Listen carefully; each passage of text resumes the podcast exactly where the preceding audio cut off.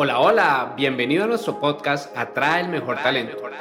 Un podcast dirigido tanto a los profesionales de atracción de talento como a las personas que se encuentran en búsqueda de su empleo soñado.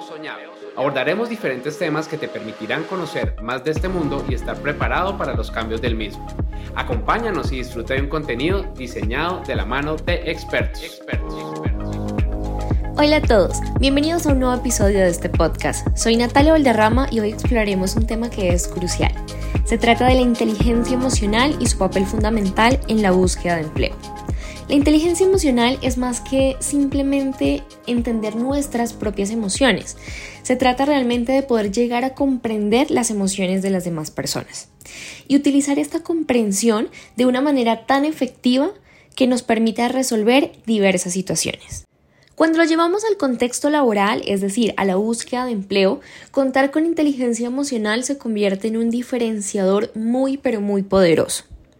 Cuando nos embarcamos en esta travesía laboral, nos estamos enfrentando a una serie de desafíos y la inteligencia emocional se vuelve nuestra aliada en el proceso. Y te quiero contar por qué es tan importante contar con estas habilidades en tu proceso de búsqueda de empleo. Cuando te enfrentas a una situación en la que estás enviando múltiples solicitudes, en la que estás aplicando a todos los trabajos que consideras afines a tu perfil, incluso a los que no, y las respuestas que recibes son negativas o peor aún, no recibes ningún tipo de respuesta, ahí es cuando tu inteligencia emocional entra en juego para ayudarte a mantenerte fuera o alejado de la frustración y aunque parece realmente difícil, nos permite autorregularnos, nos permite gestionar la ansiedad, nos permite mantener la motivación en medio de tanta diversidad, en medio de un panorama que parece oscuro y sin salida. Si lo has vivido, entiendes de qué estoy hablando. Si no, imagina estar en una entrevista tras otra, tras otra, tras otra, y un proceso, procesos extensos, complejos, para solamente recibir noticias desalentadoras.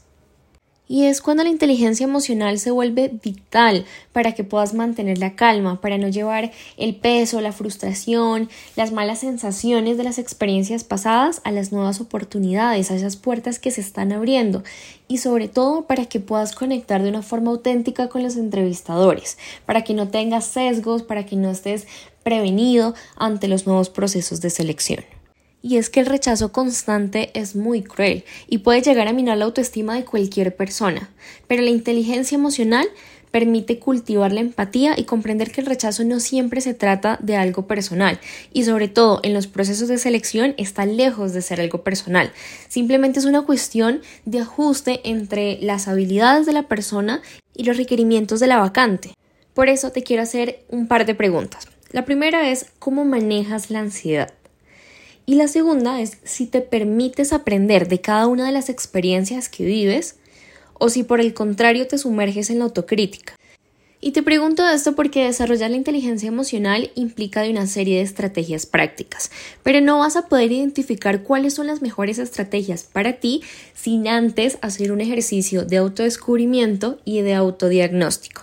Por eso te invito a que respondas estas preguntas que te he hecho de la forma más sincera posible.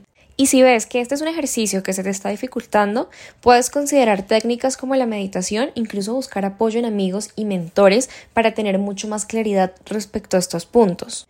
De esta forma, una vez lo hayas identificado, vas a poder avanzar a trabajar en las estrategias que te van a permitir desarrollar tu inteligencia emocional. Y aquí te voy a nombrar algunas de las muchas estrategias que hay y que por supuesto van a depender de cada caso en particular.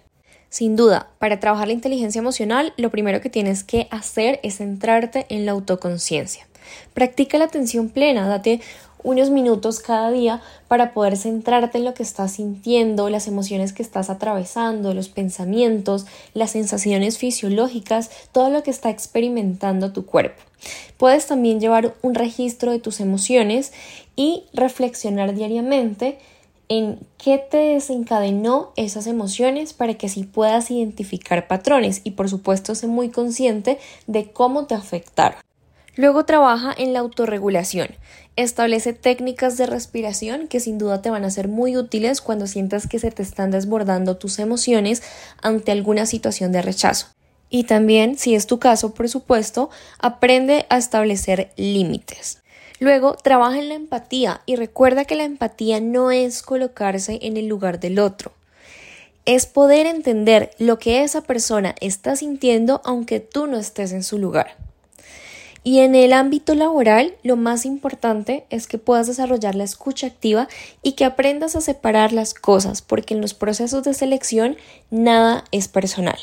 También puedes trabajar en estrategias de organización y planificación de tiempo para evitar el estrés.